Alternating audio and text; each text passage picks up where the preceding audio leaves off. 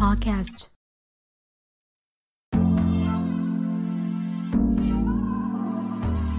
嘿，大家好，我是小本。今天过得如何呢？过完农历年之后，有没有感觉一下就到了三月了？时间过得好快，看来三月份完全没有任何的国定假日，好想继续放假哦。嗯，只能等到四月份的清明连续假期才可以连放四天，可以爽爽地在家度过当米虫。我们可以期待一下，清明连续假期应该也算是台湾版的黄金周吧。今天想聊聊童年时流行的东西。之前有分享过，我的童年最快乐的时光是在国小的阶段，没有任何一段时光能够取代当时的记忆，是一段最纯粹，也是我自己觉得发自内心最快乐的时光。不晓得各位的童年过得如何呢？可以留言分享你的故事哦。先来说我们家，我有一个大我两岁的哥哥。基本上我都是当我哥的跟屁虫，他去哪我就跟去哪，他玩什么我就玩什么，连卡通都是先接触男生爱看的卡通，像是七龙珠、洛克人之类的。但我还是有看女生爱看的卡通，像是樱桃小丸子、酷若魔法使等等。毕竟在学校聊天的题材大多是讨论卡通里的。剧情内容，例如上一集小丸子做了什么事情惹妈妈生气，这样。还记得国小的时候，小男生之间很流行玩斗牌这样的游戏。只要到下课时间，小男生就会从书包里拿出家当，拿出一袋像是用早餐店的塑胶袋装着一包豆牌。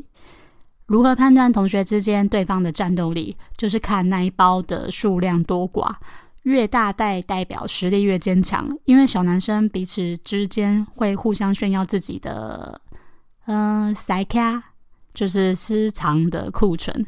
越小袋的同学通常有两种情况：一种是低调的强者，另一种则是战斗力偏低的战士。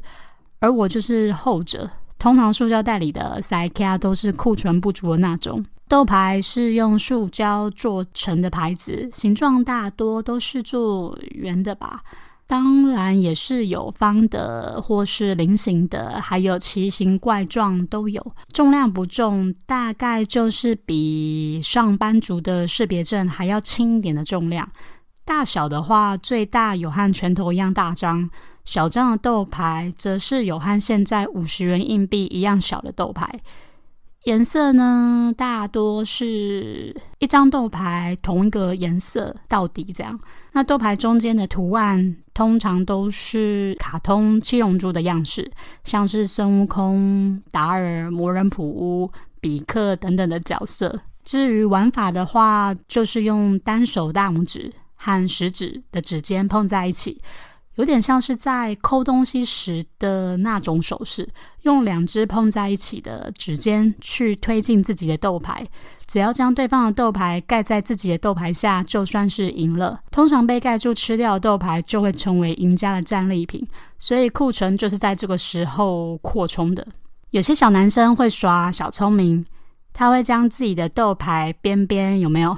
涂上厚厚的立可白，增加豆牌的高度，也比较不容易被对方给吃掉。会耍小技巧人，则是会利用杠杆原理，用指尖敲豆牌的边缘，这个时候豆牌就会弹起来，翻个一两圈左右，就能轻松将对方的豆牌成为战下亡魂。当然，这个吃桃。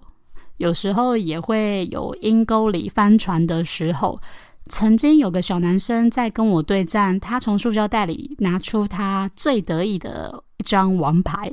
对战的时候，他使用了这招翻转术，他的豆牌就在空中翻了个两圈。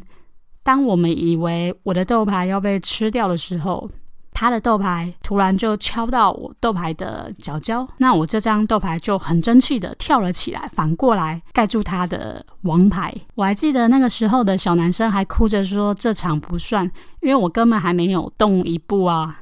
就吃掉他的豆牌了。但是战场上只有你死或我亡，对敌人人吃就是对自己残忍，所以我就默默地把他最得意的王牌纳入我的塑胶袋库存中。我不战而胜的这件事，我哥一直说我赛到，但每次都输的我，总是该让我赢一次吧。除了斗牌之外，还有流行游戏王卡牌的游戏，电视上常播游戏王的卡通。游戏王在当时可是像现在《鬼灭之刃》一样的火红，小男生也是人手一叠卡牌的收藏。游戏王卡牌也能像是卡通一样互相对决。印象中，大家可以自定四千点或是八千点不等的生命值。自己都有一组卡牌，展开怪兽的攻防之战。当时在我心目中最强大的卡牌是三头的青眼白龙，攻击力是四千五，防守是三千八。一张进可攻、退可守的卡牌，根本就是无敌牌啊！有些小男生不会跟其他人对决，而是单纯的收集而已，偶尔会装模作样带几张那些不常见的稀有怪兽卡牌。下课时会放在口袋里，会看似不小心，但实际上相当刻意从口袋里拿出来，又快速的放回到口袋里去。其他的小男生看到就会很兴奋地围上去，问说：“刚刚他是不是看到一张传说中的限量怪兽卡？”那那位中二的小男生就会说：“嗯，没什么啦，就只是收藏而已。”诸如此类的，在游戏王牌友中总是会出现几位中二行为的同学。如果不玩斗牌和游戏王卡牌的话，运动型的小男生则是会在走廊踢毽子，下课时就会到外面去 PK。当时的我也喜欢这种动态型的活动，也会一起到走廊踢毽子，但我的招式比较单纯，我是擅长踢。像是阴阳啊，就是左右脚，还有巧克力，就是跳起来踢这样。偶尔也会使出大绝，像是轰天雷啊和强力孔，但也不是每次都成功啦。那我有上网找到一支影片，勾起我国小时踢毽子的回忆，里面有详细的解说和一些我以为我已经忘记的招式，但实际上还记得这些花式踢法，就是还有印象。那连接我会放在方格子这边，有兴趣的朋友可以点进来来看，看是不是跟你小时候会的招式差不多呢？小时候最爱的运动是篮球，但男生都不喜欢跟女生打。那一般的女生也不喜欢打篮球这种动态活动，所以每到体育课要打篮球的时候，我都是一个人拿着篮球在篮筐下练习投篮，练到最后，我的三分线变得很强。几乎每个角度我都练上上百遍吧，就只是单纯喜欢篮球，没有特别说要去练三分线投篮这样。曾经有一度练到百发百中，练到后来连小男生都希望我跟他们一起打。当然我是负责三分线的部分，如果敌对知道我很会射三分线，都会刻意派一个比较高大的男生来防我。但幸好我是女生。身形和高大的男生相比之下是比较娇小的，所以我也能很灵活地躲开防守我的人。嗯，但通常男生跟我打球也都只是少数啦，应该只是当下人数不够吧，找人来凑对。刚好又发现我有一个三分线的强项，而且那个时候是当时小男生望尘莫及的三分线啊。大多的情况，其实我都还是一个人在篮筐下练习投篮。这样，我热爱篮球到什么程度呢？暑假的时候，我会一个人拿着篮球到国小的篮筐下练习投篮，投上一天都不会觉得无聊，也不会有什么问题，就只是单纯的喜欢投篮。可能当时的我也不高吧，也没办法练习什么上篮啊，或是灌篮之类的，嗯，形态，所以只剩下投篮可以玩。还记得好几个暑假，我都晒成像是小黑人一样，完全不像一般的女生。当时的我也是大拉拉的个性，后来到了国小五年级左右，我爸妈帮我报名了团体游泳班。不过当时在国小里学游泳的人不多，我爸妈应该也是怕我暑假在家里无聊吧，所以才报名让我去学游泳。还蛮独立的，都是自己坐公车到游泳池向游泳班报道。运动细胞算是强的。我很快就学会了蛙式、自由式、侧游和仰漂等等。还记得结训的时候要考试，要有五十公尺，然后连续脚都不能落地才算及格。不管你要用漂的啊，或是狗爬式的游啊，只要能撑过这五十公尺，就算是及格了。我算是前十位先及格的自由生，自由生自己讲这样。但当时的我真的算是蛮厉害的，学的也很快，也游得很快。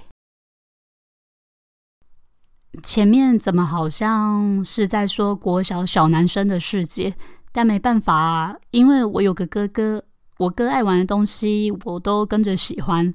不过我还是有玩小女生的东西啦，像是织围巾、收集库洛魔法史的卡牌，和好朋友之间写交换日记之类的。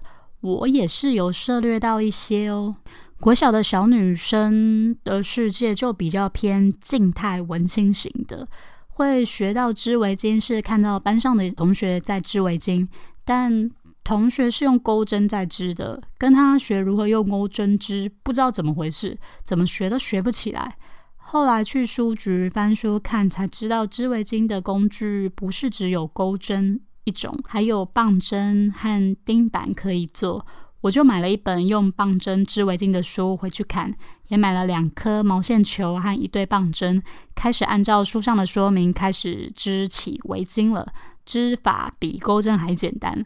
我自己觉得棒针的织法是比钩针的织法还简单啦，没想到我还真的顺利的织出一条还算满意的围巾。不过我是织上下一正一反的基本织法，但自学这样还能织出来，也算是女子力还算及格的程度吧。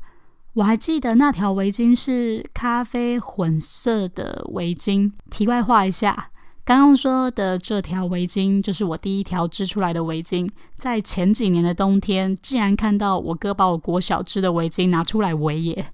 真不知道老哥是从哪里翻出来的。我以为我把这条围巾给丢了。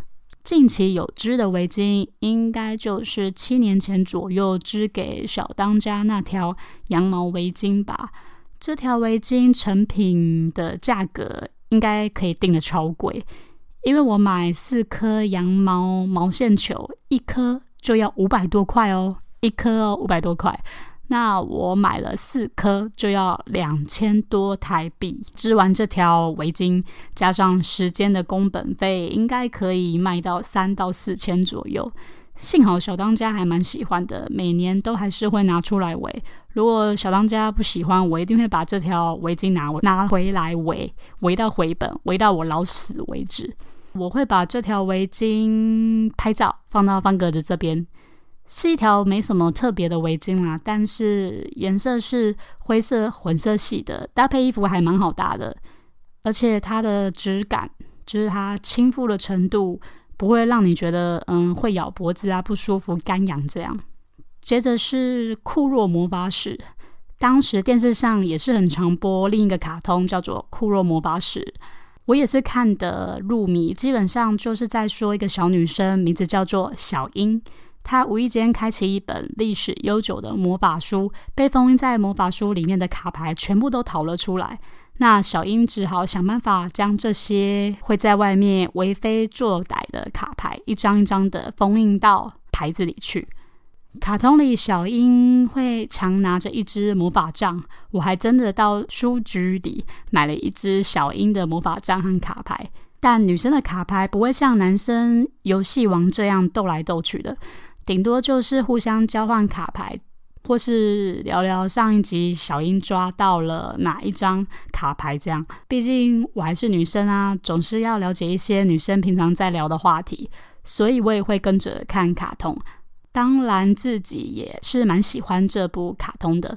当时也流行交换日记，嗯，为什么会流行交换日记呢？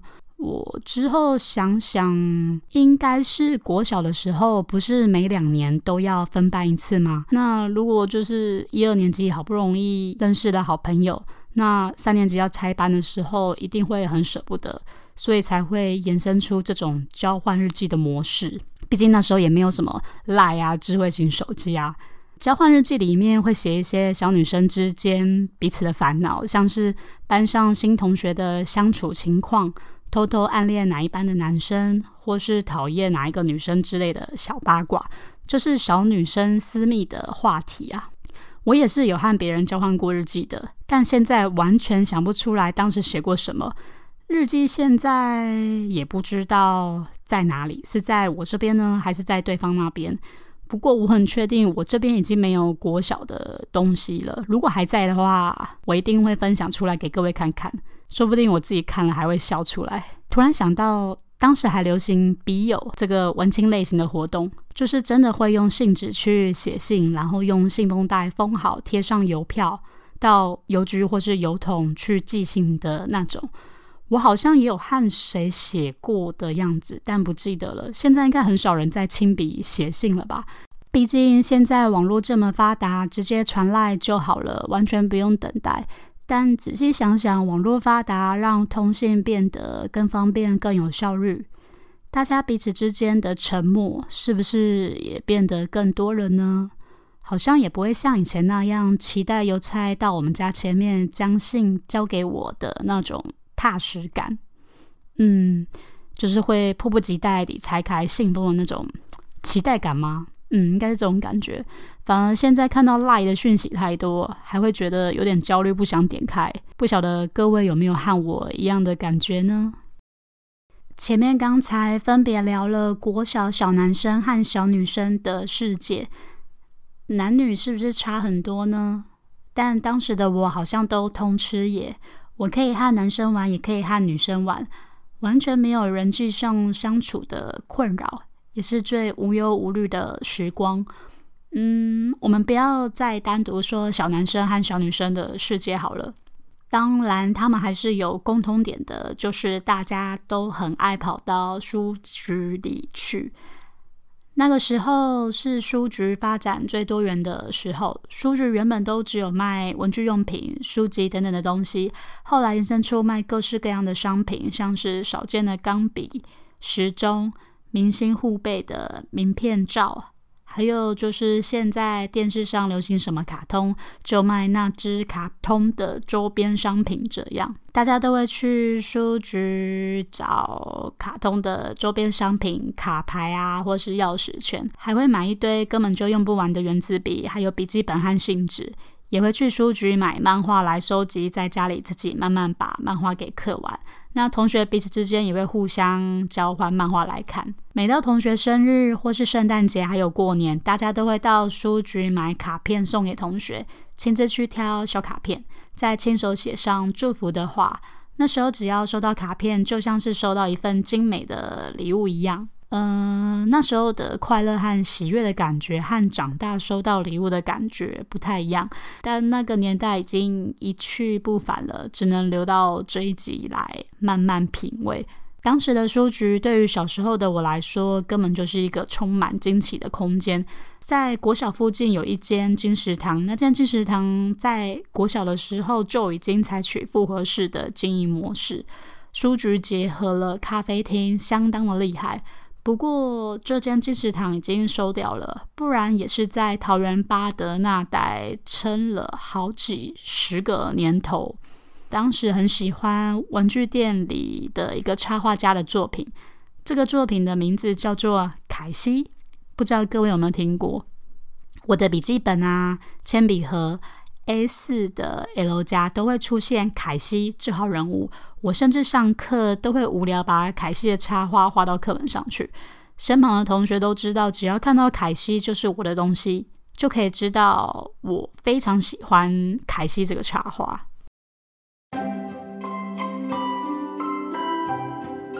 嗯，还有好多好多想说的，但我怕会讲个三天三夜还讲不完。今天就分享几个当时小时候流行的东西。老实说，做这一集让我回想到好多小时候快乐的事情，也和同学做了许多有趣的事，好怀念那段无忧无虑的时光。也幸好曾经有段快乐的童年，让我可以这样的去怀念。嗯，那今天就到这里结束喽，感谢大家今天来收听我的节目，我是小本。如果有什么话想跟我聊聊，可以到方格子平台这边留言或 IG 私讯我。